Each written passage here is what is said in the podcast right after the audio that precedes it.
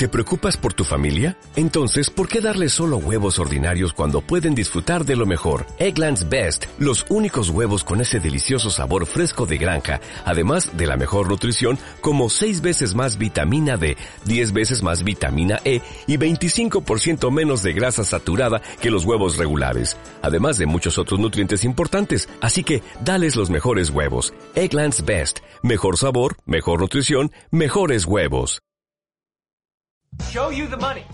Bienvenidos a Finet Talks.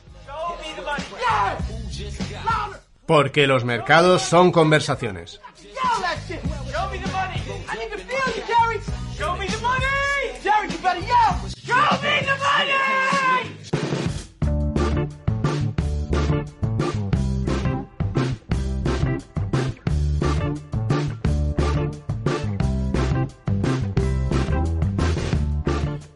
No sé si os acordáis, eh, cada año, según llegaban estas fechas en las que se jugaba un clásico, que podíamos encontrar en los medios el típico reportaje, ¿cuánto dinero se mueve en el clásico?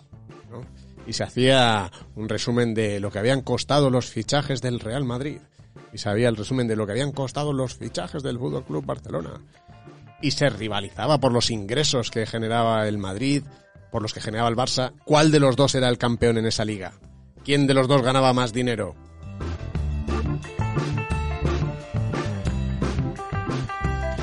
Ah, esta es otra de las cosas que nos ha cambiado la pandemia. Ahora, por desgracia, lo que vamos a ver es un estadio vacío. Ahora los reportajes de lo que van es de que al Barça le cuesta renovar a sus jugadores. De que el Madrid no ha hecho ningún fichaje este año. La pandemia nos afecta a todos y también a los equipos deportivos, también a los clásicos. Pero bueno, no solo tenemos esta lectura negativa de lo que, de lo que puede estar pasando en este caso con, con el clásico, ¿no? Tenemos la lectura pasiva, la lectura de los aprendizajes que podemos tener del mundo del deporte, que ya sabéis que eso es una cosa que nos interesa mucho aquí, que pues hemos tenido en el pasado a Arizmendi, pues hemos tenido a Markel Vergara y muchos más invitados que vamos a tener, Fernando Sanemeterio también.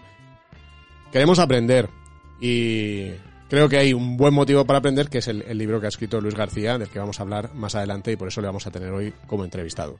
Porque realmente hay muchas cosas, ¿no? La emoción, cómo influye la emoción tanto en el deporte como en las inversiones, los buenos y los malos momentos, que te deprimen o te alegran en exceso, la gestión de la caja, la gestión de la caja, la gestión de la jubilación, fijaos en lo que hablamos con Markel, en fin, muchas cosas de las que realmente vamos a aprender. No os, vayáis porque este podcast va a ser súper interesante y vamos a tratar precisamente todo lo que podemos aprender entre el mundo de- del deporte, en concreto más del- fútbol, y el mundo de la inversión. Así que no os lo perdáis. Ya sabéis que Finect Talks, este podcast, lo hacemos el equipo de contenidos de Finect, que ahora componemos Sara Rivas, Asun Infante, Antonio Villanueva, que también lo produce, servidor, Vicente Baro, y que también cuenta con la colaboración de Carlos Alosete en este podcast. Así que esperamos que os guste. Vamos ya con nuestro podcast de la semana.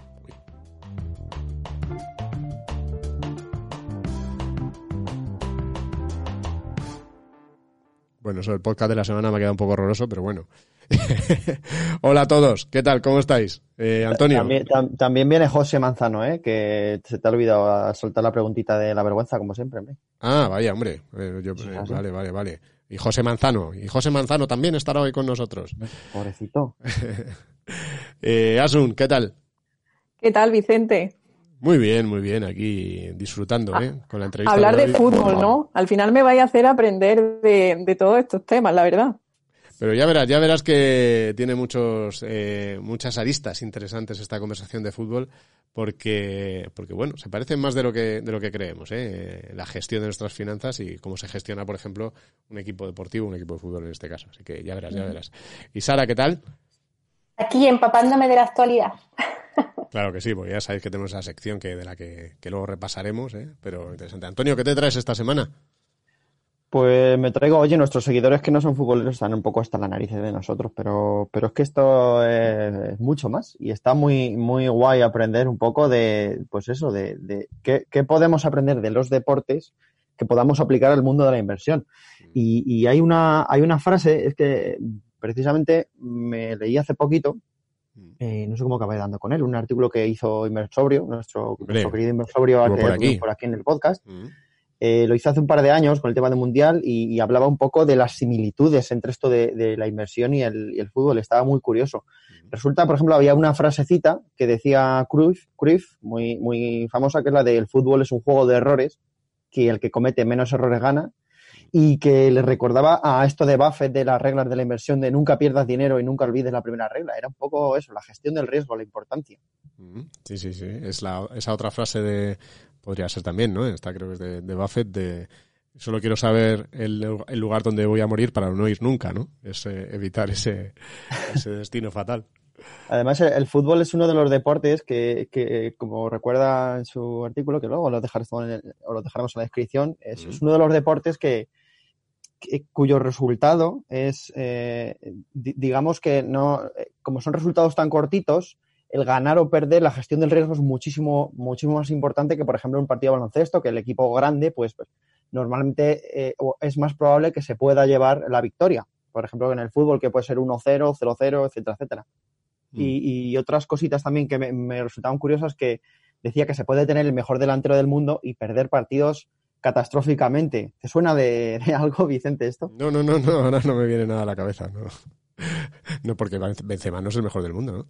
Eh, bueno, vale. Sí, bien, sí. bien, bien, jugado. Pues de la misma que, de la misma manera que, que Messi, teniendo Messi te cascan ocho, eh, puedes tener en cartera la opción más guay y a otro año te metan ocho a ti. Mm. O sea, puede, puede pasar esto también. Y por supuesto, eh, que también recordaba que era muy curioso que esto de, de, que nuestra atención y la memoria se suele centrar pues en los highlights estos de los partidos, ¿no? En, en los goles de los cracks, en los vídeos de YouTube eh, de la misma forma pues que la prensa dice, pone en portada a la gente que, que acertó cargando hace cinco años su, su cartera de, de, empresas tecnológicas que ahora están a tope. Pues al, al mismo, mismo, que pasa eso, también suelen poner en marca el gol del delantero estrella, pero nadie, nadie se acuerda del, de, de, un equipo con una muy buena estrategia de defensa. O sea, na, nadie le pone una portada a, a, un equipo por qué bien ha defendido. Nos gusta, claro, que si nos gustan los goles, Antonio, eso, eso es así nos gustan, nos gustan los goles claro. y... Pero esto va de ganar, y claro, y luego eh, eh, to todo esto a qué viene, pues a defender eh, a capa y espada, por supuesto, a mi Getafe, que últimamente está siendo muy criticado por su juego, y su juego lo único que consiste es en ganar, como sea, con tus herramientas. Eh, pasamos el capítulo Getafe, pero también tuvimos ideas defensivas en el BIOS, en nuestro evento BIOS bien, que, que, tuvimos bien, esta semana. Qué, qué artista. ¿Has visto? Ya estaba Qué pensando cómo, cómo, cómo me, me, llevo a Antonio fuera del Getafe. Digo, mira, lo he encontrado. eh, buena, buenas ideas por ahí. ¿Hubo alguna, alguna idea de inversión también así más conservadora interesante? Cierto, cierto, alguno de renta fija por aquí. También tuvimos, bueno, lo, lo, que os contamos en semanas anteriores, pues lo tuvimos. Tuvimos un gran éxito de, de, de pues, de gente viéndonos en, en directo. Mm. Y ya digo, para los que por lo que sea no, no, lo seguisteis, os vamos a dejar el enlace en la descripción del grupo de, de Finec, en el que ahí vais a tener toda la información de todos los ponentes que fueron ideazas. Fueron ideazas y, y lo, en los vídeos lo vais a poder ver. También tendréis las presentaciones si os registráis en el grupo, que es muy importante también echarles un ojo con calma. Mm. Así es que bueno, pues por ahí ya digo, os dejamos eso, el enlace en la, de, en la descripción del podcast. Muy bien. Eh, oye, eh, vamos a volver al mundo de los concursos, ¿no? Porque habíamos dicho al principio de temporada que íbamos a hacer un concursito cada dos semanas y nos estamos retrasando un poco. Dijimos, uno, que, ¿no? dijimos al final si nos pasábamos de, de, una hora, pero como este mm, con toda probabilidad me da a mí, me huelo, sí. que sí que se va a pasar de la hora. Ah, habíamos ya, dicho eso, ya no sé ni lo que digo, ¿eh? Hacemos el concurso preventivo. ¿Qué te parece? bien. Me parece bien. Pre previendo. Me parece bien. ¿Y qué le vamos a pedir al personal? Pues le vamos a pedir, evidentemente, el concurso eh, no podíamos, no podíamos eh, sortear otra cosa que el libro de, de Luis García, uh -huh. de, que habla de inversión y la bolsa. Uh -huh. Así es que, pues nada, simplemente lo que os vamos a, a, a preguntar en este caso, lo que queremos ver, eh, bueno, lo que queremos ver es lo de siempre, es vuestras, vuestro, vuestro humor, vuestro, vuestro humor ingenio. y vuestro ingenio, sí. que no, no, no queremos aquí que deis la idea del siglo porque no, no la va, no, bueno, digo, a lo mejor la encontráis, no lo sé, pero no es lo que buscamos. Lo que buscamos es, esta vez, eh, que nos respondéis a la siguiente pregunta. ¿En qué equipo o deportista invertirías ahora mismo? ¿En qué equipo o deportista invertirías ahora mismo? Os recuerdo, mm. eh, recuerda respuestas que más nos hagan reír, que para respuestas serias pues ya tenemos a, a, nuestro invitado de hoy que va a dar y va a dar unas buenas. Ah, luego, luego le hago a ellos a ver qué dicen también, pero eso en serio, a ver qué, a ver en ellos en serio dónde, dónde, dónde pondrían ese dinero si, si pudieran. Pero eso, eh, que sea una cosita que nos riamos, que nos echemos unas risas, que ya sabéis que el criterio de selección es bastante aleatorio, es eh, el que nos haya hecho la carcajada más grande y al mismo tiempo ya así ingenioso, claro que sí. O sea, ya, y ya sabéis, ¿eh? ese premiazo, ese ejemplar que ya tenemos comprado. ¿eh? Ha habido problemas hoy que mucha gente comprándolo y se habían quedado sin, pues nosotros ya lo tenemos aquí. Este libro, Inversión y Deporte, se parece en la bolsa y el mercado de fichajes, eh, coordinado con Luis García Álvarez, pero pues con una cantidad de cracks ahí colaborando tremenda, ¿eh? incluso algunos de ellos que han pasado por este podcast, eh, no del mundo del deporte en este caso, pues como Paco Lodeiro, como Adrián Godás, como, como, como Pedro Bermejo, eh, y, y otros muchos que van a ir pasando a lo largo del tiempo por aquí. Así que ya sabéis, este inversión. Oye, la gente de Vicente nos dirá, oye, que no habéis dicho dónde participar. Pues, eh, donde. Ah, ¿verdad? siempre. No lo hemos Eh, dicho. Os, os lo dejamos por. Os vamos a dejar un, un post en Twitter. También vamos a hacerlo en Instagram. en la comunidad de YouTube también lo colgaremos por ahí. Y, Mm. por supuesto, aquí en el podcast, eh, en iVoox, eh, ya sabéis, con comentario desde usuario para poder ponernos en contacto contigo. Nada de ánimos, que si no, no sabemos nada. O Eso, sea, eso. esa- en, esas, en todos esos sitios. En todos esos sitios, sí señor, ahí está. Así que animaos y participad. Eh, inversión y deporte eh, se parecen en la bolsa del mercado de fichajes. Este libro eh, de Luis García será para vosotros. Oye, por Y el cierto, ganador, Antonio. el ganador, como siempre, lo anunciamos el podcast de la semana que viene. No os quedéis por ahí colgando, no, es que no sé dónde es, el podcast de la semana que viene. Exacto, ahí lo, lo solemos hacer al final para que le tengáis que dar en el, tengáis que pasar dándole al play hasta el final. Eh, Ahí pero Quien Pero- algo quiere, algo le cuesta. Exactamente. Oye, Antonio, por cierto, te voy a poner a prueba. ¿Tú cuando oyes hablar de la inversión sostenible, en qué piensas? Joder, que, pregunta así, ¿no? De repente, pues no sé, a ver, eh, las cosas estas de cambio climático, el calentamiento global, estas cosas, el calorcito de verano, el fresquito del invierno, esas cosas, ¿no? Error. De hecho, mira, ese es uno de los mitos más extendidos sobre este tipo de inversión. Pensar que es solo eso. Ah, bueno, sí, es verdad, puede haber otras cosas, pero ¿qué más hay por ahí? Pues mira, hay muchas cosas, ¿eh? Hay otros aspectos muy importantes, como mira, nos cuentan nuestros amigos de la gestora de fondos de inversión, Schroders. Las empresas con modelos sostenibles respetan el medio ambiente, no solo porque les importe la ecología, también lo hacen porque les conviene, reduce los riesgos, mejora la reputación y es rentable. Ser sostenible significa también respetar a las personas y gestionar la empresa de manera transparente y correcta. Invertir te beneficia a ti y también a los demás. Pues ya has visto, ¿eh? Que hay muchas cositas más. Te lo iba a decir yo, pero, pero no quería decírtelo, así que voy a dejarlo a ellos que saben mejor que yo. Bueno, vamos ya con nuestra entrevista de la semana.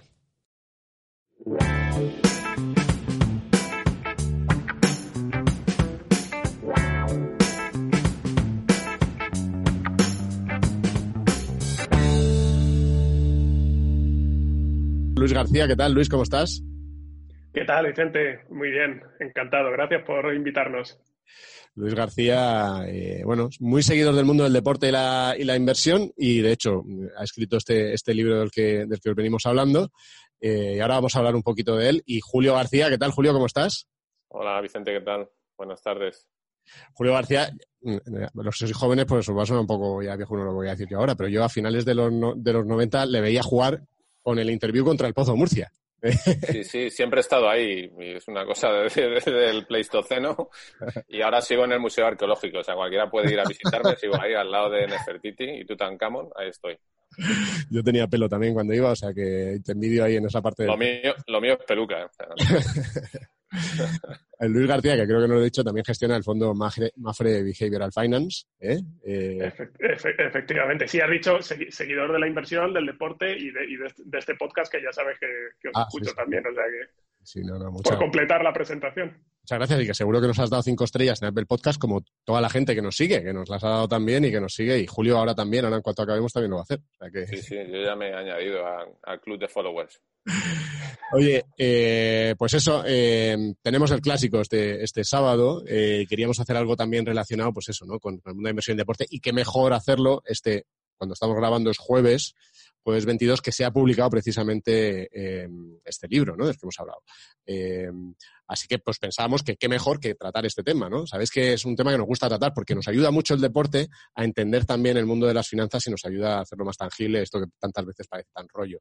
Por eso tuvimos también a, a Markel Vergara inaugurando este, este primer, esta segunda temporada del podcast Finectox. Así que, eh, bueno, eh, para empezar primero por el, por el libro y, eh, explícanos, Luis, por qué habéis hecho este libro, por qué la idoneidad de tratar las finanzas y tratar la inversión y ligarlo. Pues eh, por dos motivos fundamentales. Uno yo creo que es porque, tiene sentido, ¿no? que es como funcionan la mayoría de las cosas, porque al final hay muchas similitudes entre esos dos mercados, que son el de las acciones y el de los fichajes, o los mercados financieros y el mercado de fichajes, y no se había hablado mucho sobre, sobre ese tema. Eh, es verdad que sobre el punto, desde la perspectiva de la bolsa, sí que se ha escrito mucho ¿no? de cómo aplicar los principios de la inversión en valor, pero quizá todavía no se había ligado con el mundo de los fichajes. ¿no? Entonces, pues empecé empecé a indagar, empecé a escribir un poco, me animé y luego encima tuve la suerte de poder liar a unos cuantos amigos como Julio y algunos más. Eh, así que digamos que, uno tenía sentido y dos, eh, pues un poco lo que comentabas tú antes de, los, de los podcasts que hicisteis con, con Markel y con, y, con algún otro, ¿no? Intentar... Aritmendi pues, también, a, con él. Con... Aritmendi, exacto, sí, sí, San Emeterio, que es un, Emeterio también. Que es un pionero y un crack en esto. Pues eh, básicamente también es intentar, oye, llegar a, a la mayor gente posible, ¿no? Al mayor número de gente posible a través de algo como el deporte que, que suele gustar, ¿no? Eh, para hablar de algo que, de principio genera un poco más de rechazo, pero que, también, al menos a nosotros nos resulta interesante, como es el ahorro, la inversión, y hemos aprovechado esas similitudes. Mm, me, dicen por el bar que, claro, para los del podcast sí que he mencionado ya el libro antes, pero que para los de YouTube no, así que lo voy a mencionar. El libro es Inversión y Deporte. ¿eh? Inversión y Deporte se parecen la bolsa y el mercado de fichajes y Luis García es el, es el coordinador, Luis García Álvarez. Eh, Julio, ¿a ti cómo te, cómo te lía Luis para este libro? Bueno, nos conocimos ya hace tiempo, eh, afortunadamente yo creo, por las redes y estas cosas y, la verdad es que a mí me apasiona estar con gente que, que la miro con mucha curiosidad, como es el caso de Luis, porque yo vengo de otro mundo completamente diferente, me refiero, no, no solo que venga del deporte, es que los números para mí siempre han sido algo inhóspito y he, intentado entenderlo ¿eh? y sigo intentándolo, ¿no? Entonces, todo lo que es inteligencia artificial, big data, eh, tecnología, me cuesta muchísimo y estoy, digamos, como al otro lado. Entonces, siempre intento cruzar a la otra orilla y Luis es un puente hacia, hacia la otra orilla, ¿no? Aparte que, que tiene ideas muy brillantes y es, el, autor intelectual de, este libro y de otros que seguro que vendrán muy buenos porque, porque es eso, ¿no? Al final, eh, yo siempre me pongo un poco ahí en la orilla del río a, a intentar aprender y, con, Luis es una, una, pasada, es una experiencia más, vivirla desde, desde dentro, poder ir viendo cómo se van escribiendo los capítulos, cómo se va confeccionando todo el libro, para mí me apasiona, es una cosa que, me atrae mucho. Que eh, eh, al presentarte antes he empezado con la, con la tontuna esta de los mayores que somos, pero ojo, eh, estamos ante un, ante un doble campeón del mundo, eh, como capitán además, ¿no? En la selección española de, de fútbol sala. Y bueno, por decir los dos títulos más importantes, pero con Interview, fíjate la de títulos que tienes también, ¿no? Oye, ¿cómo, cómo, ¿cómo veis, cómo, o sea, eh, también ligándolo ahora con el clásico, y ahora vamos a. A mí me interesa mucho tratar la relación entre el mercado de fichajes también y, la, y la, bolsa, eh, que tratáis en el libro. Eh, pero y, en concreto este año, ¿no? Este año tan raro en el mercado de fichajes con todo lo que está pasando y tal.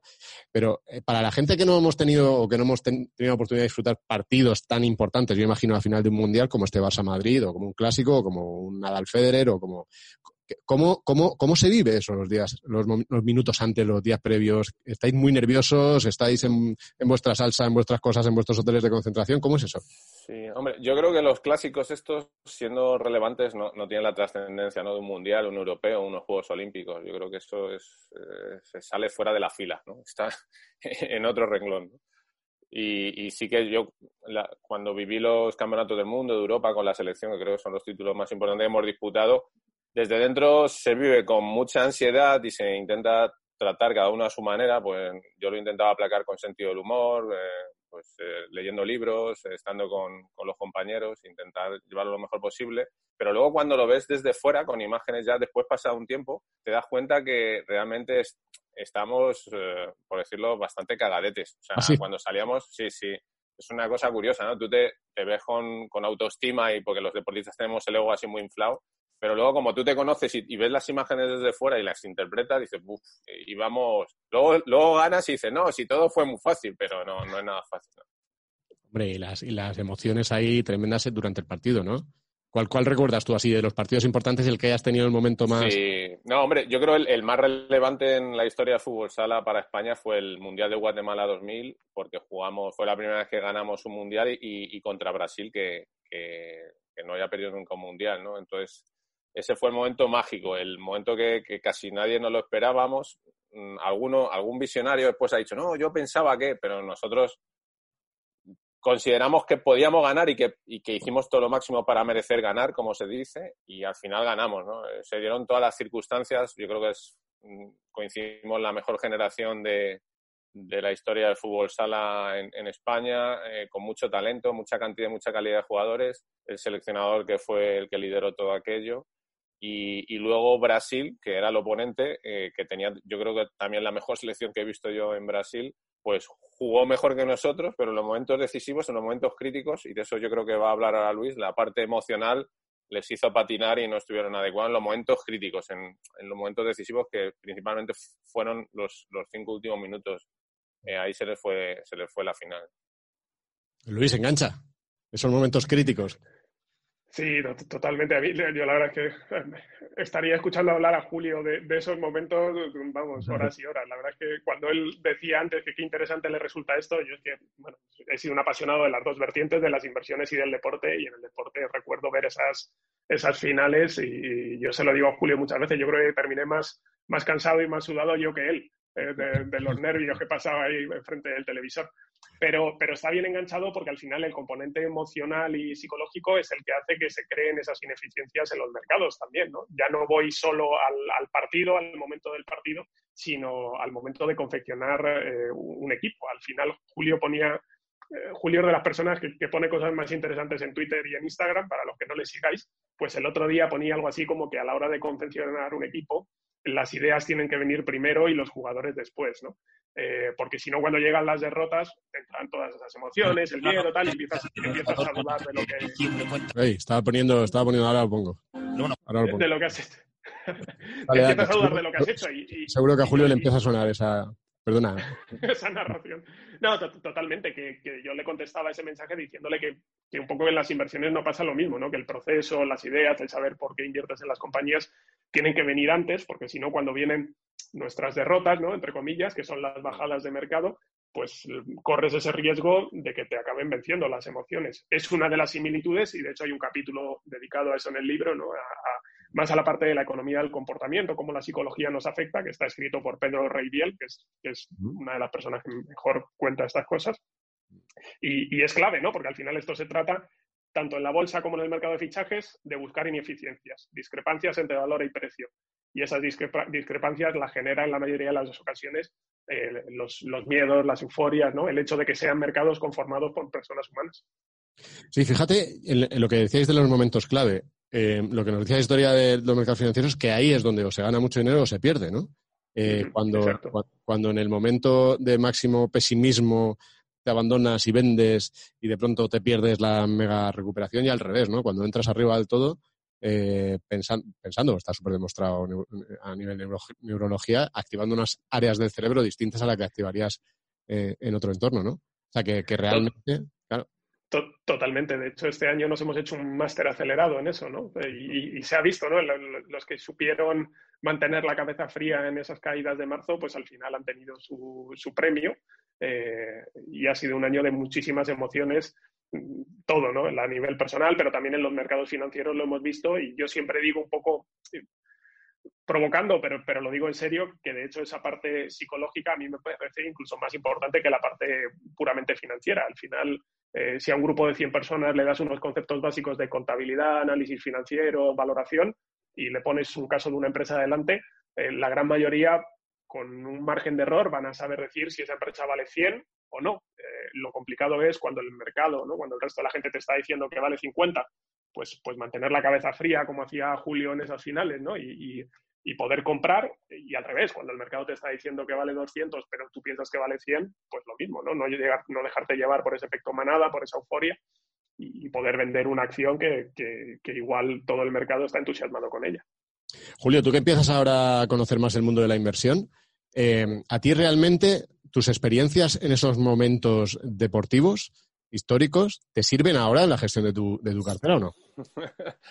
Bueno, tengo que decir que, que, yo siempre he sido bastante amarrategui con lo de las inversiones y esto. Entonces, desde que conozco a Luis, pues, y estoy empezando a conocer el mundillo. O sea, de hecho, tengo que confesarte, Vicente, que yo, eh, para escribir el prólogo, que es toda, todo lo que he hecho y, colaborar un poco en, en, crear el título y esto, con, y, las charlas estas de café que hemos tenido Luis y yo, eh, yo me lo leí en los capítulos según venían y, bueno, pues para, empaparme un poco y, escribir el prólogo, ¿no? Pero realmente ahora estoy haciendo una segunda lectura y más detenida para, para aprender más, ¿no? Y, estoy disfrutando mucho, de hecho, eh, especialmente con los capítulos de Luis, quizá porque le conozco, y con los de Esteban Granero de inteligencia artificial, que es una cosa que a mí también me apasiona porque no llego a entenderla. Y en cuanto a tu pregunta, ya has visto, me vi por los cerros de Úbeda, eh, en cuanto a tu pregunta, si me sirvió, eh, yo creo que, yo creo, a ver, te sirven cuando, yo creo que los, los, deportistas en general desde pequeñitos jugamos mucho con la incertidumbre. Eh, nos enfrentamos a decisiones en milésimas de segundo, en centésimas y tienes que decidir. Y normalmente sueles tener mínimo tres opciones en, en el juego, ¿no? Mm. En ese sentido, sí. Pero es verdad que cuando tú dominas un deporte, sabes las reglas, juegas en la pista y sin embargo la inversión bursátil es todo bastante etéreo, ¿no? Eh, lo interesante, bueno, hay muchas cosas interesantes del libro, pero como que cuando yo lo he ido contando a mis amigos del deporte y me decían, pero ¿y qué tiene que ver, lo primero que les surge, ¿no? ¿Qué tiene que ver la bolsa con un equipo? Si es que, pues, al, entrar y bucear en el libro te das cuenta que, no es que tenga que ver, sino que, además se, ayudan y se hermanan entre ellas. Sí, pero ¿en qué? ¿En qué? ¿Qué es eso concreto, Luis? Eh, tú que has hablado no solo con Julio, sino con otros muchos deportistas. No, cada, vez que hablo con ellos surgen, surgen temas nuevos. Vamos a ver, hay una cuestión de base que es precisamente la que, la que estábamos hablando de las ineficiencias, ¿no? las discrepancias entre valor y precio. Cuando un gestor de inversiones está teniendo que confeccionar su cartera o cuando un director deportivo está teniendo que confeccionar su equipo, al final lo que busca es encontrar esas gangas, ¿no? esos, esos eh, billetes de dólar a, 50 centavos. Eh, y existen algunas técnicas pautadas ¿no? y algunas partes del proceso eh, que, se pueden estudiar y sobre lo que decía antes, ¿no? que desde el ángulo de la, de la, bolsa ya se ha escrito bastante y menos desde el ángulo del fútbol. Lo que pasa es que cuando te pones a estudiar algunos directores deportivos, ¿no? Monchi quizá es el caso, es el caso más concreto, el director deportivo del Obradoiro, eh, José Luis, que, que, colabora también en el libro, en el capítulo de Javier Ruiz de Oros, ¿no? hay una parte que es una, una entrevista con él, o Víctor Horta, que también colabora en el libro, el director deportivo del Leeds United de Marcelo Bielsa, ¿no? recién ascendido a la Premier League oye, pues te das cuenta que es que su día a día y su proceso de toma de decisiones es muy, muy similar al que tengo yo o al que tenga otro gestor que sigue, digamos, esta manera o esta filosofía de, trabajo que es el value investing. Eh, por eso volví a, vuelvo a lo de antes, ¿no? La principal razón es que tiene sentido y que hay bastantes similitudes que tienen una raíz y es eh, que son mercados eh, compuestos por personas que tienen sus emociones, que tienen sus euforias, que tienen sus miedos y eso hace que en algún momento puedas comprar algo por menos de lo que vale y existen técnicas que intentamos explicar a lo largo del libro. Mm, pues ya sabéis, eso hay que intentar ahí leerlo para ver esas técnicas. Eh, oye, ¿qué está pasando? Este año vamos a ver el, clásico y en el clásico vamos a tener a un Madrid que no ha hecho ningún fichaje este año, ¿no? Mm. Un Barça que ha hecho súper pocos fichajes. Este año, eh, vosotros que habláis tanto en el libro del mercado de fichajes, ¿qué pasa este año y a qué se le puede comparar en los mercados financieros lo que ha pasado este año ahí? Exacto, podríamos decir un poco que están haciendo buy, and hold, ¿no? Han, rotado poco la, han rotado poco la cartera. Eh, y han intentado, en cierto sentido, eh, también salirse un, un, poco de la táctica que hayan tenido habitualmente. ¿no? Hemos visto en estos clubes grandes fichajes, cifras astronómicas, y quizá los últimos hayan venido más por mirar jugadores jóvenes, donde no ligas un poquito más. El, el Barcelona ha fichado en Portugal, el Madrid ha fichado en Brasil. ¿no? Buscar eh, salirse un poco del guion y encontrar valor en otras ligas distintas. Me temo que lo que viene detrás es también la, ¿no? muy, muy, está todo muy condicionado por una coyuntura económica eh, mala. O sea, no sé si es tanto el buy and hold por convicción, como intentamos hacer nosotros, o es el buy and hold por necesidad, que muchas veces te toca, te toca hacer. Julio, a ti eh, el mercado de fútbol sala no es tan bollante como el del fútbol, como sabemos. Eh, Tú tienes ahora la sensación de, mira, ahora les cuesta fichar como a nosotros en su momento. Sí, claro, al final el fútbol eh, parece que lo puede todo y, al final pues ha visto afectado como todas las realidades y todos los ámbitos de, la economía, incluso el fútbol, ¿no? Y, sí que ahora tienes que echar más de imaginación y, de, y como decía Luis, de, toma de, decisiones y de una estrategia. Yo creo que el Madrid traía ya, y esto que me lo confirme Luis, ¿no? Que traía ya una, una estrategia de antes, ¿no? Tanto de fichajes como un poco de, economía, ¿no? De, incluso más centrada en, el estadio y tal, y, digamos que tenía un plan, ¿no? Y yo creo que, el Barça, por sus estrecheces y sus problemas de, liquidez que, tiene últimamente, junto con otros clubes, pues, pues efectivamente, tiene que tirar más de cantera, buscar eh, en otros lugares que no están que no son tan habituales y, bueno y, poner a, trabajar y, bueno esto del big data yo creo que está ayudando muchísimo no lo abrió aquí en España el Gran Monchi y, creo que ahora está, ha creado una escuela y, hay cada vez más, más gente, gente además, gente joven que yo voy conociendo y me, sorprende muchísimo que voy siguiendo en LinkedIn o en redes y, es impresionante el trabajo que están haciendo. Mm. Eh, ¿qué, pasa eh, cuando esos valores, vamos a hacer la comparación ahora al revés, cuando tú tienes unos valores en cartera, Luis, ahora voy contigo, que, que ya están al final de su vida, digamos así, o sea, eh, eh, comparándolo con futbolistas que están ya al final de su carrera, ¿no? Y, bueno, en general, eh, ¿qué pasa? Y, ahora dame la respuesta y te, digo uno en particular. ¿Cómo decides que es el momento de que ya, ya se ha terminado y aquí ya no hay más? Y, también ahora que no diga Julio eso en el fútbol, como, en el fútbol sala y en los deportes en general, ¿cómo se hace? Luis, primero tú. Eh, estoy haciendo la respuesta, pero temiendo cuál es la siguiente pregunta del ejemplo que me, vas a poner. la, verdad es que depende, hay, muchos casos, ¿no? Porque en el mundo de la inversión te puedes encontrar compañías que han llegado al, final de sus, de sus días o, su carrera porque ha habido un cambio tecnológico que los ha dejado atrás, ¿no? O porque, digamos, un negocio que iba bien, pues deja de ir bien. Eh, y ese es un momento de venta. De hecho, hay un capítulo del libro dedicado a cuándo comprar y cuándo vender, cuáles, cuántos son los, no, los momentos óptimos, pero sí las reglas que te pueden llevar a decir, oye, aquí tengo que comprar, aquí tengo que vender. Em, y ese es un primer caso, ¿no? Que, un negocio que iba mal deje de irlo, cambie los fundamentales y tengas que, y tengas que venderlo. Hay otro que, a mí particularmente me resulta un poco más difícil, que es negocios que van bien, pero que van alcanzando tus niveles de valoración. ¿no? Eh, y ahí, ahí, a mí me, me, resulta particularmente más difícil vender, entiendo que en el mundo del, fútbol, del baloncesto, de los deportes de equipo en general, debe ser un poco lo mismo, ¿no? A todos estos equipos antes hablábamos de Madrid y Barcelona, pero es verdad que estas estrategias de las que hablamos, pues digamos que Madrid y Barcelona quizá no son los mejores ejemplos, ¿no? Sino otros equipos que se nos pueden venir a la cabeza, Sevilla, Getafe, Villarreal, Real Sociedad, ¿no? Granada últimamente, que con poco hacen mucho. Y entiendo que cuando tienen un buen jugador que está dando un buen rendimiento, que la afición, la afición está enamorada de ese jugador, venderlo porque te llega una oferta económica buena, pues eso tiene que ser doloroso. Y a mí como gestor me pasa un poco lo mismo. Julio, tú que has sido además director deportivo ahí con, García, que eh, no, sé, cómo es eso ser director deportivo con García, eh, pero también desde pues, la música, ¿no?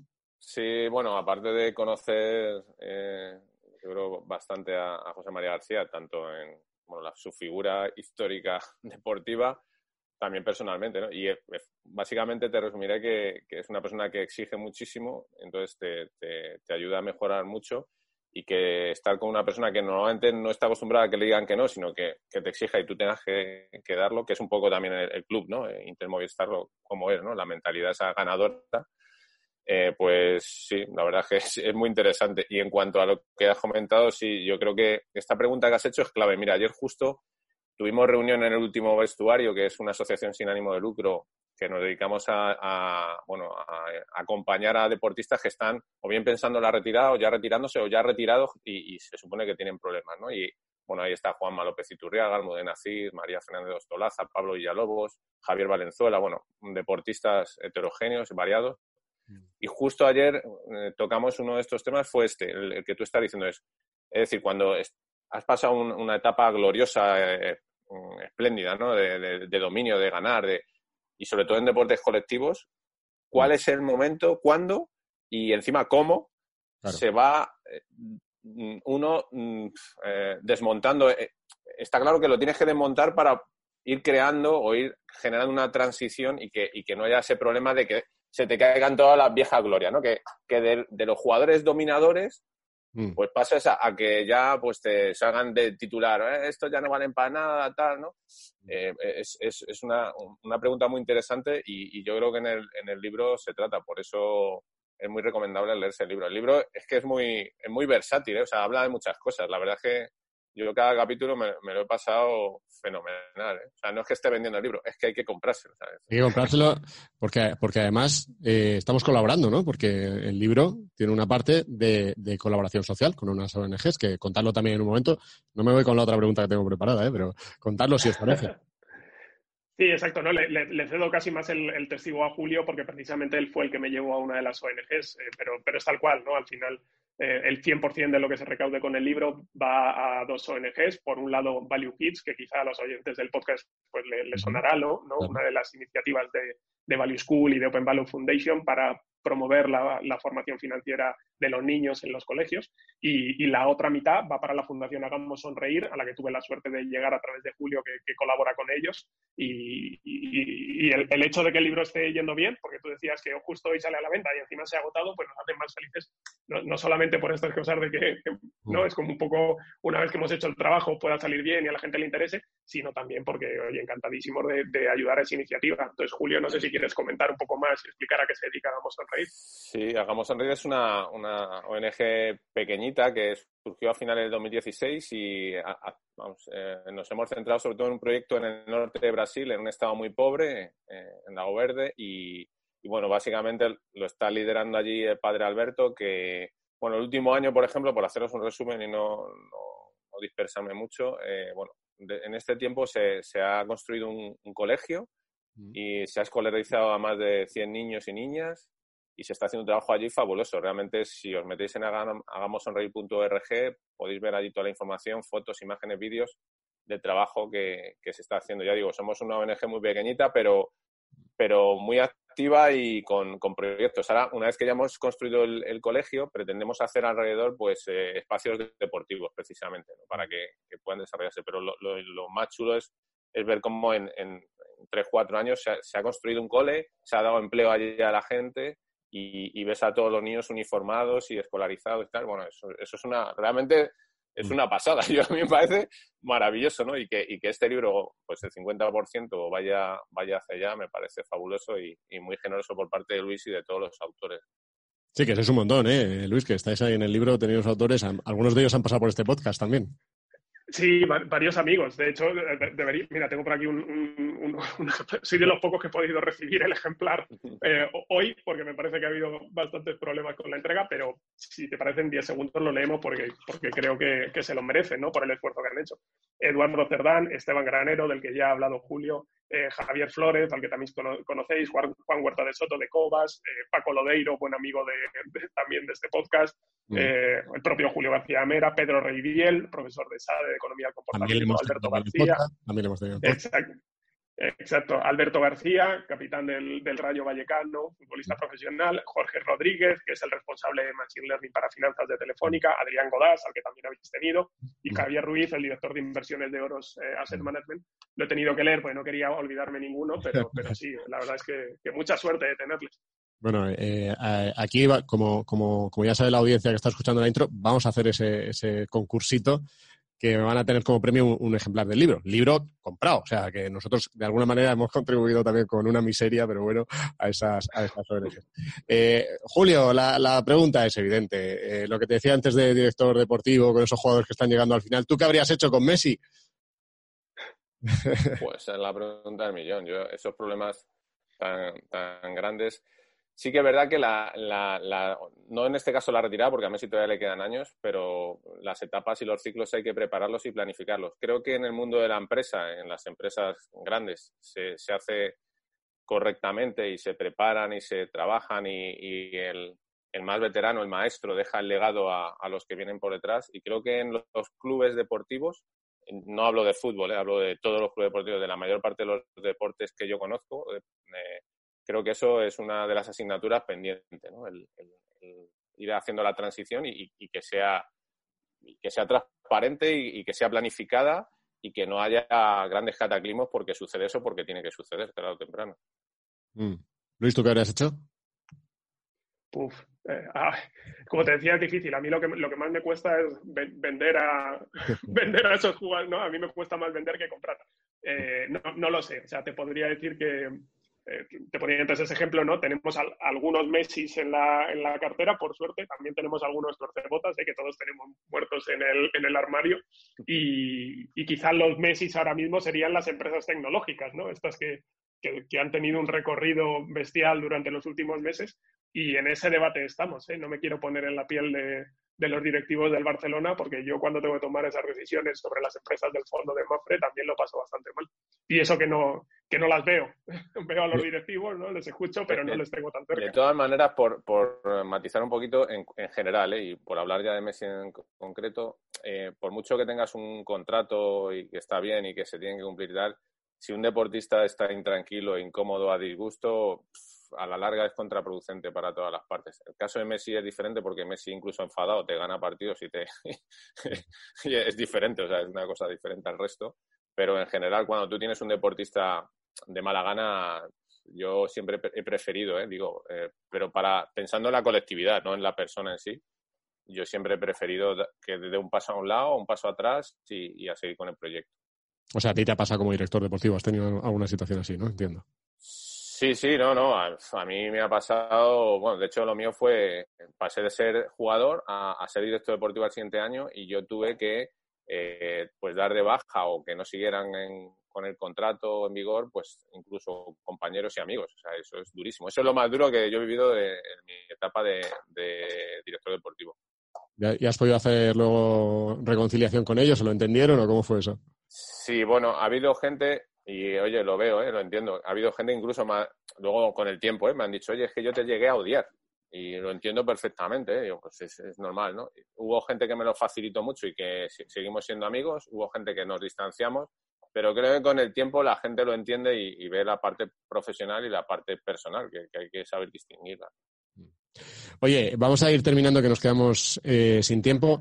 Estamos haciendo esta pregunta eh, para, el concurso que el, ganador se lleva el libro, que es la siguiente.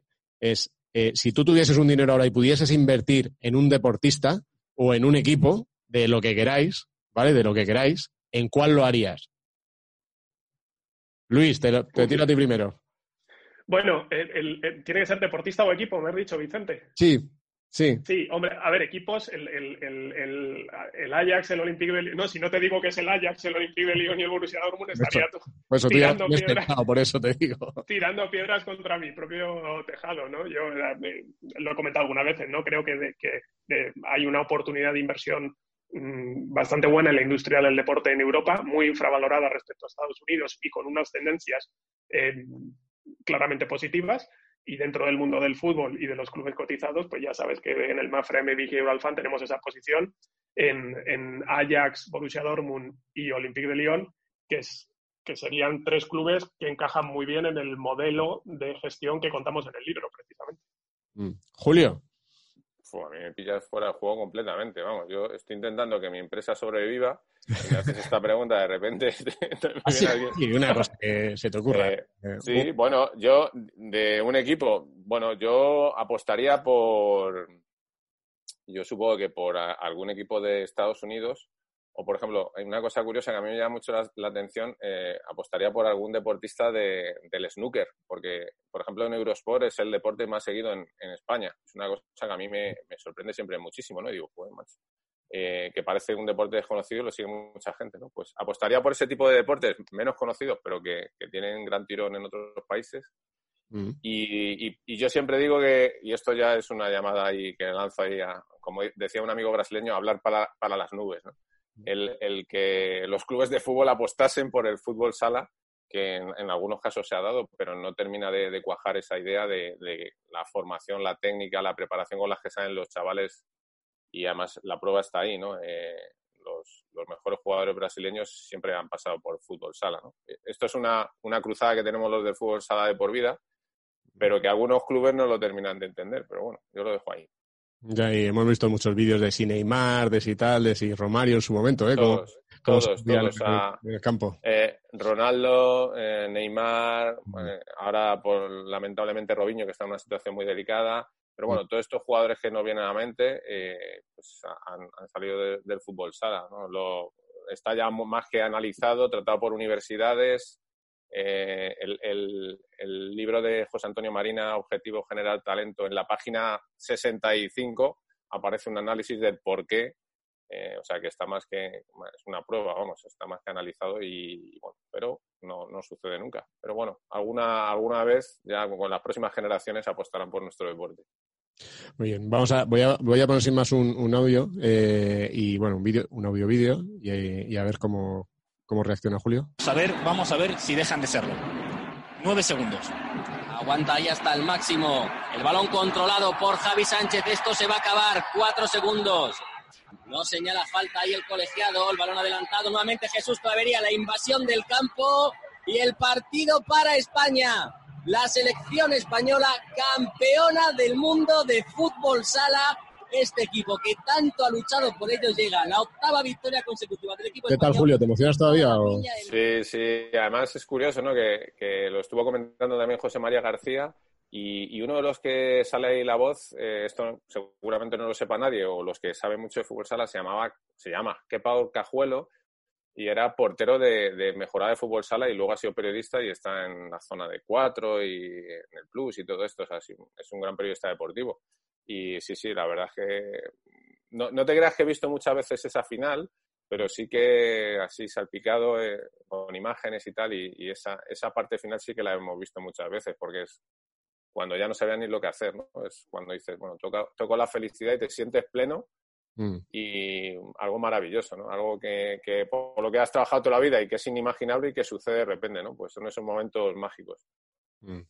Pues con eso nos quedamos. Eh, eh, hemos tenido hoy con nosotros a un campeón del mundo, ¿eh? Que nos hizo muy felices en, en aquellos años, la verdad. Eh, esa selección, yo era un fan total. Luego me he ido perdiendo, ¿eh? Me tienes que, que- que tirar de las orejas ahí. No, hay, Pero- hay que recuperarte, entonces. Nos jugamos unas pachanguitas y ya está. Como yo quería ser periodista deportivo y lo que hacía era que me grababa los partidos eh, sin voz y luego los, los, los narraba, o sea, como, como quepa. Eh, o sea, que fíjate, Muy, muy buen ejercicio, es muy buen ejercicio. tú no lo sabías, ¿verdad, Luis?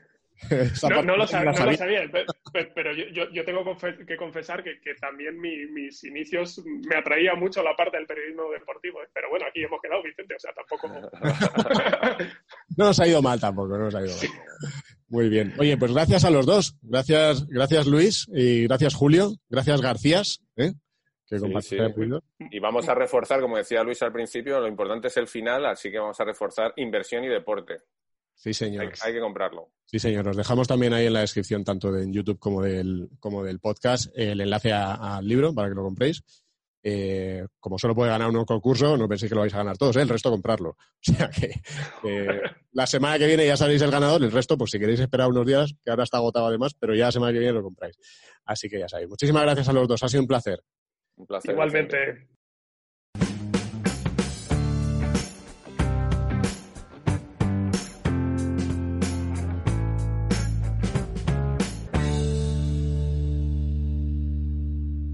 Y después de nuestra entrevista de la semana, vamos ya con la lista de Asu.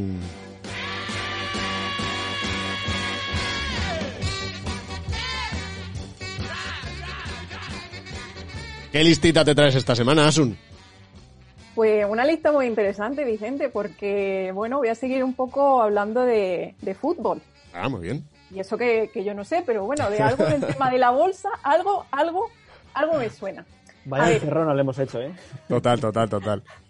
La verdad que me había hecho investigar mucho, pero eh, he encontrado cosas muy interesantes porque me he quedado muy sorprendida con lo que he encontrado. O sea, A ver, a ver. mi idea era traer una, bueno, pues eh, una lista con, lo- con los mejores equipos de, de Europa, bueno, de que lo están haciendo mejor en bolsa, ¿no? Pero claro, como sabéis con el tema de la pandemia, pues tampoco hay mucho. Eh, así que os traigo los mejores, pero también un repaso de, de, bueno, de otros para que veamos un poco cómo les van. O sea, aquí vamos a hablar de los mejores equipos en bolsa, o sea, los equipos de fútbol que mejor van en bolsa y otros que igual no van tan bien, pero que también cotizan y nos va a contar cómo van, ¿no? Es eso. Así es. Muy bien, pues vamos con ello.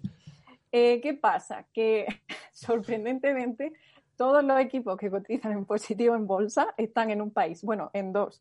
Uno no me ha chocado mucho, pero el otro sí. Y es Turquía. Anda. A ver, Eh, bueno, he estado informándome un poco y bueno, eh, leyendo un poco, pues bueno, he visto que la mayoría de equipos, bueno, como muchos, ¿no? en Turquía eh, tienen una deuda considerable y de hecho, pues como en muchos otros países de Europa, el, público pues no se, ha, no se ha retomado todavía, sí que se pretende retomar el público, el, tema del público en los estadios, pero bueno, todavía van poco a poco, ¿no? Lo que sí fue que, por ejemplo, en el año 2019, pues les tuvieron que inyectar ahí un rescate de 2.000 millones para que esos equipos reestructuraran su deuda. Pero bueno, aún así, para que os hagáis una idea, este año el Fenerbahce sube un 144% en bolsa. ha dicho el Fenerbahce como si estuviese siguiendo las Champions de toda la vida. Qué, pronunciación más buena. Bueno, este, es que este me suena, pero hay otros que no tengo ni idea. Eh, luego, por ejemplo... Encerrona en toda regla. Claro, yo, yo veía unos equipos que decía, pero seguro que cotizan y seguro que están en liga. Pues sí, Vicente, sí. A ver, a ver. El segundo, que sube nada más y nada menos que un 95%, es el Trabzonspor Sportif. no sé si lo he dicho bien porque no sé turco, pero luego Antonio lo pondrá por ahí abajo. no te preocupes, ahora, ahora sabes lo que siente cualquier periodista deportivo español cuando tiene que, nombrarlos. El Trabzonspor es un equipo eh, efectivamente muy popular. Muy popular. Sí, sí, sí. Otro que sí que me sonaba también era el Galatasaray. Este sube un 80% en lo que va de año. Y luego el cuarto equipo, que creo que son los cuatro, digamos, más famosos de Turquía, que es el Besiktas o algo así, eh, sube un 28%. O sea, los equipos turcos eh, lo están petando en bolsa. Y aquí el tema probablemente es ese, que este año están subiendo mucho porque, eh, pues con el lío este, pues debieron quedarse prácticamente arruinados, ¿no? Y entonces al, rescatarlos, esto es lo que lo explica, ¿no? O sea, probablemente, a 5 o 6 años la, inversión todavía sea ruinosa, pero es verdad que este año, por lo que cuentas, ¿no? Vamos, no lo sé. Sí. Mm. Sí, sí, creo que tiene pinta de eso. Bueno, aparte sí que es verdad que estos equipos todavía tienen muchísima deuda y son bastante volátiles, así que, pues bueno, no nos dejemos llevar por esta cifra mm. escandalosa porque luego lo mismo que suben, pues mm. pueden bajar. Pero bueno, eh, luego dejando ya de lado Turquía, otro de los que cotizan en positivo son los, equipos de Portugal. Esos también se salvan dentro de, la bolsa. Eh, uno es el Porto, que sube un 15,8% en bolsa. Y luego, por otro lado, también tenemos el Sporting de Lisboa o Sporting de Portugal, creo que es, eh, que sube también un 7,86%. O sea que ellos, estos dos equipos han caído bastante Mm. Pero bueno, se han recuperado en los últimos meses y la verdad que, cotizan en positivo. Muy bien. Es que, claro, algún equipo alemán aquí por aquí? Pues no. Ahora, aquí ya se acabaría la lista de los que cotizan en positivo. O sea, aquí ya habría terminado mi sección. Entonces, bueno, para aportar un poco más, pues bueno, para aportar un poco más, he hecho un repaso de, de, bueno, los que menos caen, ¿no? Digamos.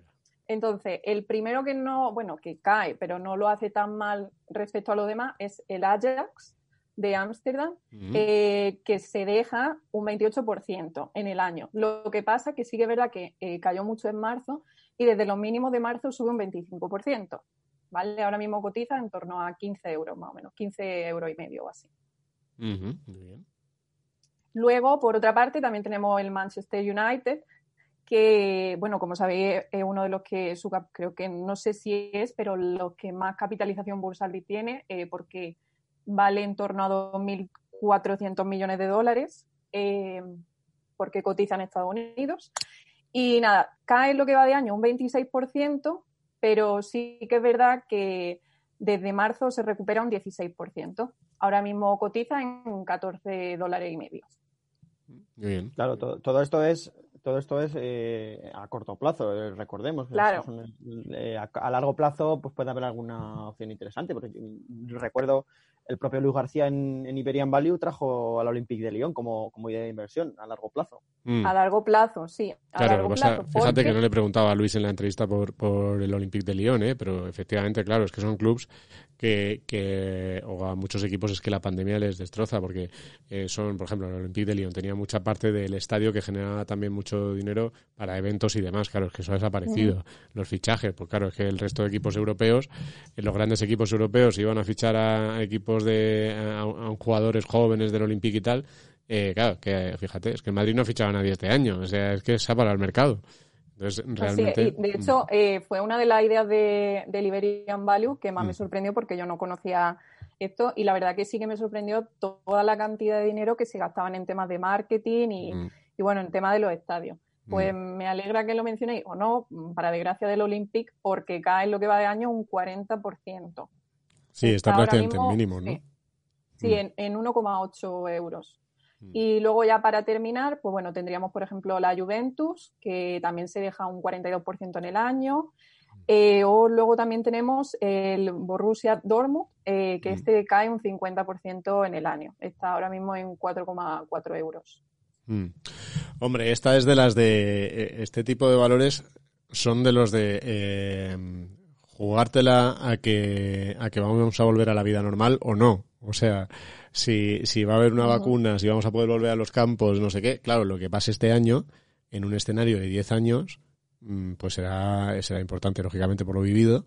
Pero mm, en el resto de nueve años, pues se irá a la normalidad, ¿no? Y claro, lo que se está descontando ahora en estos, en estos casos es, primero, que no va a haber prácticamente partidos en mucho tiempo y segundo, que, que, que muchos clubs ni siquiera van a sobrevivir por la deuda que tienen que no va a poder pagar, ¿no? Entonces, bueno, ahí es que el que, oye, se la quiera jugar, que a mí me parece súper arriesgado, yo no lo haría, ¿eh? Pero, pero el que se quiera jugar a, a la recuperación, igual este es uno de los sectores más fáciles de hacer. ¿eh? O sea, un Olympique de Lyon, un Ajax, un Manchester United, igual es de las formas más fáciles de, de jugártela a que vuelve la vida normal, con las caídas que tienen. Yo Sí, insisto, yo no lo haría. bastante barato. Sí, Sí, sí, sí. No, Eh, y hay que si conocer la deuda, todo- ¿eh? Hay que conocer Sí, la sí. deuda, porque claro, para fichar a jugadores, lo que le está pasando al Barça es que al final eh, tienen un problema incluso de, de, de, de poder de poder pagar los salarios. Entonces, eh, claro, un problema serio, sí. Sí, sí, si no, pues nada, todo a Turquía. Mm. Pero claro, cuidado, cuidado que parece peligroso. Hombre, si nos rescatan a todos, pues no estaría mal, no estaría mal. Muy bien, pues nada, muchas gracias. Me, me alegra de que hayas profundizado en el, en el mundo del fútbol turco y que ahora ya seas una especialista consumada. Y que... Turca desde chiquitita. Turca desde- sequitita. Oye, oye, pero seguro que me ha sorprendido lo bien que he dicho el Fenerbahce. Ah, muy bien, muy bien, muy bien. Muy bien, pues nada, muchas gracias Asun por traernos esta listita, muy interesante.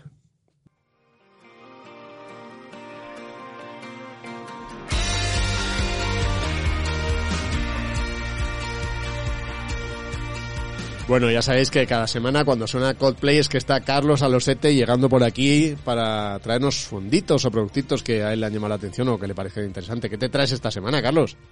¿Qué pasa, Vicente? Pues mira, hoy os traigo un fondo que trata de beneficiarse de, de las tendencias del crecimiento estructural del gasto en consumo a largo plazo. Y para aquellos que, que lo, que lo oigan, seguro que, que lo conocen porque la verdad que es bastante conocido, Vicente, entre los usuarios. Es el. Robeco Global Consumer Trends. Ah, sí, este es muy popular, ¿no? De hecho, eh, yo creo que está en muchísimas carteras este producto, sí, señor. Sí, sí. Sí, Vicente. Además, eh, es un fondo que tiene un amplio, eh, una amplia evolución, con, con gestores que, que aglutinan mucha experiencia y que se centra principalmente en tres grandes tendencias, como comentábamos, de consumo, que son la llegada del consumo digital, el auge del consumo emergente y, y las grandes marcas. Y dentro de todas esta, estas, estas tendencias, pues el equipo lo que trata es un poco de identificar pues, esos ganadores estructurales en, en el largo plazo, ¿vale? Mm. Eh, Consumo digital, Carlos, que eh, no sé si, eh, o sea, imagino que lo habrás salvado con todo este tema del COVID, ¿no? Porque, claro, muchos otros productos de consumo, fondos de consumo han sufrido, pero claro, porque a lo mejor era un consumo más tradicional, pero este tiene esa parte también de consumo digital. Sí, justo, Vicente. Muchos usuarios además han podido, eh, de los oyentes, seguro que durante la cuarentena han disfrutado de muchos servicios, como puede ser Netflix eh, o incluso de, de plataformas de compra a nivel online. Y este fondo, pues, eh, por comentar un poquito, pues tiene en cartera muchas de esas compañías. Tienen en cartera pues Apple, tienen compañía Netflix, tiene una de las eh, principales plataformas de, de entrega de comida a domicilio en, en China. ¿Vale? Eh, tiene también eh, compañías que se dedican a, como Nike o, a- o Adidas o JD a la venta de, de ropa de, de deporte a nivel online. ¿Y, y en rentabilidades qué tal? Y pues en lo que se refiere a la evolución del fondo, Vicente, la verdad que se encuentra dentro de los más rentables de su categoría. Eh, consigue ba- batir tanto a su índice de referencia como si lo comparamos con el MSCI World a, a largo plazo. ¿vale? Y es un fondo que al final tiene cinco estrellas Morningstar y una categoría Silver y que se posiciona como, como uno de los vehículos más rentables en, en los últimos 10 años dentro de, dentro de la categoría, como te comentaba. Para que te hagas una idea, pues a 10 años alcanza una rentabilidad anualizada del 17,40%, Jolín. a 5 años del 17,62%, incluso en los tres últimos años Vicente lo ha hecho un poquito mejor, con un 21,95% de rentabilidad. Vaya, vaya, vaya cifras, ¿eh? Además, si, si, si, tenemos en cuenta desde el lanzamiento, Vicente, que este fondo ya tiene algunos años, que se lanzó en 1998, pues el, el inversor hubiera obtenido más o menos una rentabilidad anualizada del, del 9,21%. Fíjate, una rentabilidad del 10%. Eso es duplicar cada siete años, ¿eh? O sea sí, que, totalmente. Que, muy bien. Bueno. Cositas interesantes, Vicente, en el fondo. Pues tenemos que tener en cuenta que, que el fondo pues tiene volatilidad y, en periodos de crisis, pues al igual que, que otros fondos puede sufrir. Eh, si, fijamos, si nos fijamos un poco en el año 2008, pues vemos que el fondo cayó un 42%, un mm. año 2002 un 30%, pero también es un fondo que luego es curioso cómo rebota después de una crisis. Y es que en 2009, por ejemplo, si nos fijamos, pues eh, obtuvo una rentabilidad del 59%. Y además, Vicente, con el punto añadido de que esta, por ejemplo, esta última crisis que hemos tenido en 2018, cuando cayeron los mercados, pues el fondo consiguió cerrar el año en positivo. No, no alcanza una rentabilidad muy, muy grande, pero un 0,40% que para las caídas que sufrió el mercado está bastante bien. Bueno, pero está bien puntualizar eso que dices, ¿eh? porque mucha gente cuando ve rentabilidades tan buenas como 10% anualizado desde la creación dice, esto es jauja, esto va a subir siempre. No, no. Este es un buen fondo. Sí, sí, y quien quiere tener exposición a consumo global, pues es un buen fondo. Pero ojo, que te puedes meter una caída de un 40% en un año perfectamente, o en dos o en tres. O sea, que, que aquí garantizado poca cosa, ¿eh, Carlos? Totalmente. No es un fondo que sea para corto plazo, Vicente, ni tampoco para, para cardíacos. Mm. Si analizamos un poquito más en detalle, eh, Vicente, pues es un vehículo que se adapta tanto a los mercados alcistas como, como a mercados bajistas. Mm. Y si vemos un poquito el porcentaje de éxito, pues en periodos alcistas a tres años es del 69% y a cinco años del 61%. Y, y, el porcentaje de éxito en periodos bajistas pues es un poquito más alto, es del 80% a tres años y del 71% a, a cinco años. O sea, esto quiere decir, para la audiencia, este porcentaje de éxito quiere decir que cuando el mercado sube, lo hace mejor, eso es éxito, y cuando cae, cae menos. No, o sube, pero no significa que, que, que tan los mercados bajistas suba, sino que cae menos. Puede ser justo. que caiga menos. Okay. Comparado con el mercado, justo siempre. Okay. Y, y nada, Vicente, pues todos, todos aquellos usuarios que estén interesados en el fondo, pues eh, ya se puede contratar desde Finet, de las fichas, que no sé si lo has, lo has visto por ahí, las fichas tan chulas que tenemos. Mm -hmm. Hombre, claro, claro que lo he visto y lo utilizo. Sí, sí, sí. y, y, y, y, vamos, está esa opción, lo que decimos, ¿no? Eh, está ese y muchos otros fondos que puedes ver. Eh, hemos analizado este porque es uno de los más seguidos y más interesantes, pero tienes un montonazo de fondos. Y luego el comparador, que eso sí, eso sí que es nuevo, ¿eh? Hemos mejorado sí, esta semana el comparador y está ahora Pepi Pepi. O sea, muy chulo. Sí, muy útil, Vicente. Y, y, nada, pues comentar que el que esté interesado, Vicente, pues está por ahí el análisis en, en detalle. Si quiere conocer un poquito más del fondo, pues eh, lo dejaremos, imagino, por la descripción, por la descripción para, para, el que lo quiera leer. Ese análisis que se ha hecho Carlos estos últimos días, así que ahí lo, lo vais a poder encontrar también. Y oye, si queréis que, que Carlos eh, comente aquí algún fondo, analice algún fondo y tal, dejárnoslo también en los comentarios, ¿eh? Que, que Carlos está ahí y dice, a ver, ¿qué comento esta semana? Bueno, pues le facilitáis el trabajo al hombre.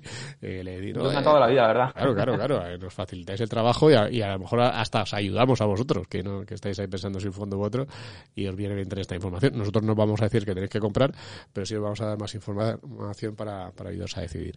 Así que nada, muchas gracias, Carlos. A vosotros, Vicente.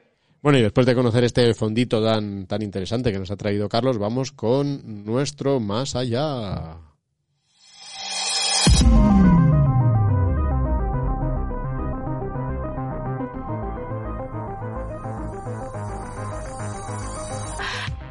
Ya sabéis, esta sección en la que Sara nos trae un titular que hemos visto en los medios esta semana o que ha sido importante y nos desmenuza por qué, cómo nos afecta, en qué nos, en qué nos implica ese más allá. Así que, ¿qué te traes, Sara, esta vez?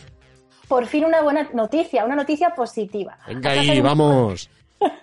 Empezamos bien. Ha pasado un poco desapercibida, pero es de gran importancia. Y de hecho, se había hablado mucho de ella cuando todavía estaba en el aire, si se iba a llevar a cabo o no. Mm. Hablo de los primeros 17.000 millones de euros en bonos emitidos, los llamados eurobonos, que se ha producido con la máxima calificación financiera por parte de las agencias de rating. Mm. Servirá para financiar el SURE, un seguro europeo pensado para apoyar el desempleo. Vamos, los ERTES aquí en España. Mm, muy bien. Los datos son impactantes. La demanda recibida alcanzó los 233.000 millones de euros, lo que supone superar en más de 13... Más de 13, más de 13, 13 yo creo. Madre mía. Más de 13, es que esto ha sido el locurón. O sea, es que a mí fíjate que, que, que lo, lo, estamos viendo en algunos medios, lo hemos visto, ¿eh? pero tampoco tanto como... como eh, fíjate que es la primera, lo que se ha hablado de los eurobonos, de la de deuda, las vueltas que hemos dado con esto. Y realmente ha sido la primera emisión y tampoco ha sido una cosa, ha salido en titulares, pero no a lo bestia. Eh, los intereses se han dejado prácticamente en cero. con Mm. tasas negativas para los títulos a 10 años y ligeramente superiores a cero para los bonos a 20.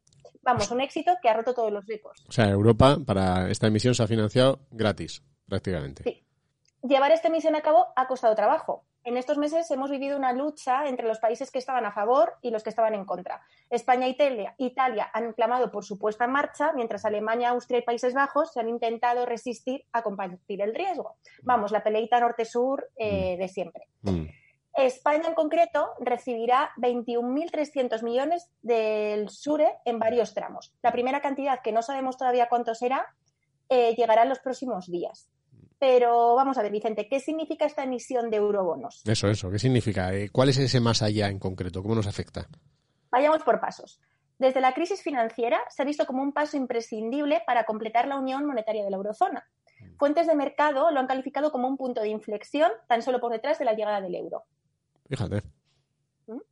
Lo cierto es que supone una ventaja enorme para algunos países, entre ellos España, porque sin ellos estábamos cargando con unos bonos a 10 años que rondaban el 1% en los mercados. En los mercados. Y con los eurobonos no es que paguemos menos, es que la comisión va a recibir 102 euros por cada 100 euros emitidos. O sea, no es que sea gratis, es que va a recibir dinerito por haber financiado esto. Además, nos permite no empeorar aún más nuestro ratio de deuda sobre el PIB y, por tanto, no aumentar el coste de nuestra deuda. Claro, porque aquí parte de lo que se, de lo que conseguía de financiación se transfería a, a, las, a, los, a los países. No, no, se le daba como deuda, sino que se transfería, ¿no? Por eso no cuenta como deuda. Exacto. Dejando de lado los costes, también nos asegura conseguir financiación. A ver, vamos a ser sinceros, no todos los inversores están dispuestos a acudir a una emisión de deuda si España la hiciese por su cuenta. Demasiadas dudas en el frente. Lo, hemos, lo estamos escuchando en todos los inversores, en todos los gestores en las últimas semanas. La inversión internacional en España pues no está entrando. Es. Con este tipo de emisiones, todos los estados respaldarían, si la cosa va mal, vamos, Vicente, que se comparte el riesgo. Eso Esto es. sin duda aporta mayor confianza al mercado. Está, está muy bien. Y eso supone, lógicamente, pues si supone menos deuda para el país, pues, pues supone menos deuda para nosotros. ¿Qué suponen además estas emisiones? Pues un colchón que rebaja la necesidad de acudir al mercado a España por nuestra cuenta. De hecho, Economía confirmó la semana pasada que no serán necesarias más emisiones de deuda pese a una caída del PIB mayor de lo previsto. Este año se supone que caeremos un 11,2%. ¿Y sabes qué, Vicente? Pues se esperan más eh, emisiones más, o sea, se esperan varias emisiones más. Antes de que finalice 2020 habrá una más y otra en el primer trimestre de 2021. Ambas servirán para financiar al SURE y además luego habría que sumar las emisiones que se realicen para financiar el fondo de recuperación, aunque previsiblemente esto no ocurrirá, según he leído, hasta verano. Bueno, pues este, yo creo que era muy necesario identificar, ¿no? Este, que supone, que supone esta emisión. Realmente ha sido la primera y era muy importante cómo saliera, ¿eh? Yo he estado leyendo, ¿verdad? yo recibo un montón de correos de gestoras y en Finec también leemos, lógicamente, valorando noticias y tal, y yo creo en esta ha sido unánime, o sea, prácticamente todos los gestores de deuda destacando muchísimo que esto era un paso muy positivo en la consolidación de, de la Unión y, y, de hecho, borrando por completo, yo creo, y esto es lo realmente importante, las dudas sobre si el euro es un es una moneda eh, que va a sobrevivir a largo plazo, ¿no? que esas deudas que siempre hay, sobre todo en el mundo anglosajón, pues yo creo que esto de alguna manera lo ha liquidado. O sea que, bueno. o sea, si, Esto es si- importante Si, tratáramos las cosas económicas, si tratáramos las noticias económicas como noticias deportivas, tendríamos que estar ahora mismo en Cibeles, en, en to- en todas las fuentes de toda España, de celebrando lo que por fin, por fin han llegado los, los malditos Los- eurobonos. Los eurobonos, coronabonos o como lo quieras llamar, pero por fin han llegado y por fin traigo una noticia positiva a la sección, Vicente. Bueno, muy bien. Pues yo creo que ha estado ha estado interesante y es bueno saberlo, ¿eh? Y eso al final efectivamente pues supone que, oye, si hay menos coste de financiación, pues desde luego pues hay más posibilidad de que, de que realmente, bueno, pues ya sabéis que hay mucha gente que lo está pasando fatal, sobre todo con el tema ERTE, sobre todo con el tema paro, con, sobre todo en sectores pues pues que pues, desgraciadamente no son los más bollantes, como es el de la hostelería, toda esa gente, todos esos camareros que, bueno, que, que igual lo están pasando peor, por ejemplo, ¿eh? Por, poner un ejemplo, así que bueno, pues nos Y alegramos. también es cierto que esta noticia es positiva mucho. porque viene, pero ojalá no hubieran tenido Ojalá no fuera necesario, correcto. Ojalá no fuera ¿Tú necesario. crees, y, pero- y realmente creéis que hubiera esto se hubiera dado si no hubiéramos tenido la pandemia que hemos tenido? No. ¿Hemos llegado a los eurobonos algún día? No, No, no. Además, yo lo he dicho por ahí, ¿eh? en sitios, eso lo tengo grabado. Pero, El, sí, sí, gobernador del Banco de España, de hecho, en junio dijo, si no lo hacemos ahora, ¿cuándo lo vamos a hacer? Claro, es que el, el, el, tema que tienes aquí es que no hay riesgo moral. El riesgo moral es el, el problema que siempre había habido de, oye, ¿cómo, cómo va a financiar eh, Alemania, que tiene una situación fiscal muy, muy buena, eh, lo que haga España, que, que, tiene un déficit de la pera, que se está gastando mucho más de lo que ingresa, bla, bla, bla. Claro, al ser una pandemia, al ser un tema sanitario, pues eso era, era más complicado que pasara. Así que, eh, bueno, pues ahí lo tenemos. Habrá que irlo siguiendo. ¿eh? Estas cosas a priori a mí me parecen muy positivas. Luego habrá que ver si las disensiones o no que esto pueda generar. Pero ahí está. Ese es el efecto que tiene. Así que nada. ¿Y qué son estas campanitas? Es, son las campanitas del paseo de la vergüenza, ya sabéis, de esta pregunta de la vergüenza que traemos siempre, esa pregunta que no te atreverías a formular para no quedar mal. Y que nos hace José Manzano. ¿Qué tal, José? Muy buenas, Vicente, ¿qué tal? Muy bien. Eh, ¿qué, ¿qué, preguntita de la vergüenza nos traes esta semana? Pues mira, hoy la pregunta de vergüenza no la traigo yo, la traigo ¿Ah? de un usuario. Así repartimos un poco también. El... Muy bien. Muy bien. O sea, que, que hay usuarios que, que, hacen preguntas de la vergüenza, eso es sanísimo. Animamos a todo el mundo a hacerlo, claro que sí. Totalmente. Así compartimos un poquito todos. O sea, que, claro. que no me llevo yo todo, todos los palos. Claro, eso Así, es. Así que nada, la, la, pregunta que te traigo, eh, no sé si decir el nombre del usuario o no. Eh, sí, hombre, si es público, la, si la ha hecho públicamente. Sí, bueno, pues un usuario eh, llamado Jorge Gascón y dice así la pregunta.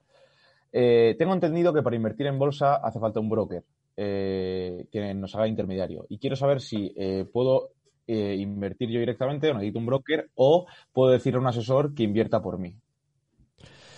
Pues, pues es una pregunta interesante para quien está empezando, ¿verdad? ¿Cómo hago? ¿Cómo... No, siempre necesitas hacerlo a través de un intermediario, siempre necesitas a través de un intermediario, una agencia de valores, eh, un broker que es al que donde metes la orden y es el que tiene acceso al mercado y, en, y, el que casa órdenes en, en, el que introduce la orden en, en, el mercado directamente. Pero siempre lo tienes que hacer a través de alguien a través de un asesor. El asesor lo que tiene que hacer es irse también a la plataforma e introducir la orden. O sea tú le puedes tú le puedes decir al asesor que te mande la orden en tu nombre pero es una tontería porque lo podrías hacer, hacer tú mismo no o sea pero bueno es una opción. Pero el asesor en ese sentido siempre tendría que ir a una agencia de valores siempre tendría que ir a un broker a introducir esa orden y que se y que se case. O sea, no los asesores lo que la labor de un asesor no es meter tus órdenes de compra y venta. La labor de un asesor es darte asesoramiento financiero, pues teniendo en cuenta tus intereses, tus objetivos, en base a eso montar una, una estrategia de inversión y montar una estrategia de ahorro también y darle seguimiento. ¿eh? Es, es, esa es la labor. Con lo cual, no, o sea, respondiendo, haciendo muy sencilla la respuesta, necesitas un, intermediario, un, una agencia de valores, un broker, como solemos decir, que sea, que sea a través del que haces la operación. Y déjame recordarte que en Finec tenemos un post donde puedes encontrar los más baratos, ¿eh? Puedes encontrar los que tienen ahí mejores comisiones y mejores servicios también, por supuesto, eh, para tomar esas primeras decisiones de inversión y tener mucho cuidadín, porque normalmente las primeras las hacemos con, con el banco de toda la vida y el banco de toda la vida te pega unos clavazos por las comisiones, sobre todo si son cantidades bajas, de, flipar. Así que ya sabéis, eh, buscad esa información antes de antes de, de exponeros a ese, a ese cobro de comisiones. Bueno, pues muchas gracias, José. Muchas gracias, Vicente. Y llegados ya a esta parte del podcast, vamos con nuestro imprescindible consejo del Cena Oscuras.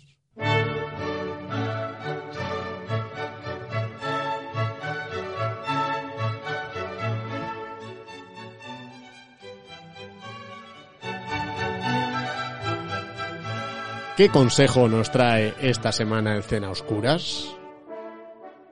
Pues Vicente, esta vez he querido traerme un consejito que, bueno, pues que, que pueda hilar con, con, el tema que hemos tratado. Eh, y, es, y, es, el siguiente, a ver. Eh, nosotros tenemos, tenemos, la gente futbolera o la gente que seguimos deportes en general, pues eh, tenemos una gran, no, nos invade una gran emoción cuando nuestro equipo pues gana un partido este de los importantes, ¿verdad? ¿No? Es como, mm. como una alegría irracional por algo que en teoría pues no te afecta directamente en realidad. O sea, como diría tu madre, ¿qué pasa? ¿Que te dan de comer estos o qué? Mm. Pues es genial cuando ganan, pero ojo, que ganar eh, partidos, estos partidos importantes, por ejemplo, Champions, no es lo normal. Por estadística, lo normal es perderlos. Eh, te llames, por ejemplo, Real Madrid-Barcelona, la probabilidad de ganar una Champions siempre es mucho menor que la probabilidad de no ganarla. Mm. Y este año, visto lo visto, quizás más. Eh, ¿a, a, dónde, ¿a, dónde, voy? Pues, ¿A dónde quieres llegar? ¿Dónde, dónde, quieres ¿A dónde llegar? quiero llegar? Os propongo que si sois de los que hacéis de apuestas deportivas, bueno, lo primero es que si las hacéis, dejáis de hacerlas y metáis dinero en fondos. Pero si, si no me hacéis caso ahí, eh, al menos hacedme en esto. Apuesta siempre en contra de tu equipo. Siempre. O sea, no, no serás menos aficionado de tu equipo. O sea, simplemente estás diversificando alegrías. Que tu equipo gana, pues, bueno, tienes un dinerillo, pero da igual, ha ganado tu equipo. Que tu equipo pierde, ay amigo, la derrota es ahora mejor que nunca, ya lo sabrás. Pues un consejo muy válido, menos mal, porque yo pensaba que me ibas a traer algún consejo de estos de que, pues este partido lo vas a poder ver en este sitio sin pagar y tal. No, que eso no es legal. Pero, pero bueno, menos mal.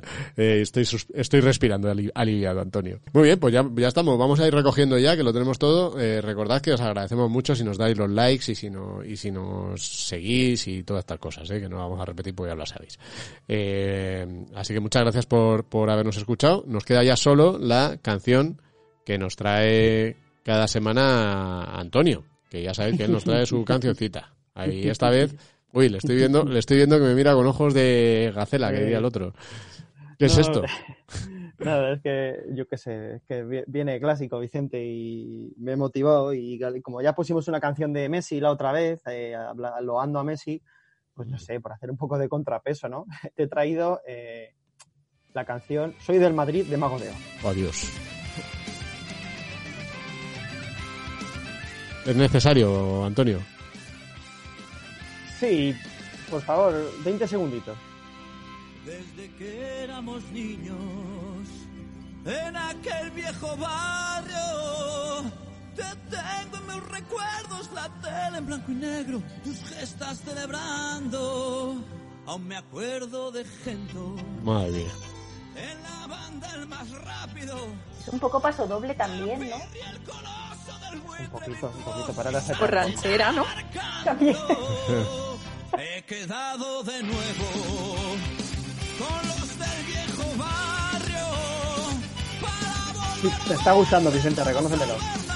Pero, ¿y, ¿y, esta cuál es la relación con el mundo del, de la inversión? Eh, ¿O era simplemente.? No, Nada, un poco de, un poco de choteo, simplemente antes del clásico. Qué tío. Bueno, pues nada, vamos Hombre, a. Para traer algo, podrías haber traído la de la Madrid y nada más, la canción de la décima. que es Ya era demasiado, ya era demasiado. Quería traer algo, sí, que también lo pudiera bailar Vicente. Bueno, pues nada, que ha sido un placer. Os vamos a dejar ya con esta canción de Mago de Oz, que, que no voy a pronunciar el nombre de la canción, eh, para evitar que nadie me saque un corte después. Eh, pero vamos, lo, lo- lo buscáis si queréis. Eh, gracias, Antonio. Gracias, Vicente. Gracias, Sara, y gracias, Asun. Hasta la semana que viene, Vicente. Hasta luego. Nos vemos la semana que viene. Son las copas de Europa. Las copas de Europa, ¿de verdad tiene que salir esto?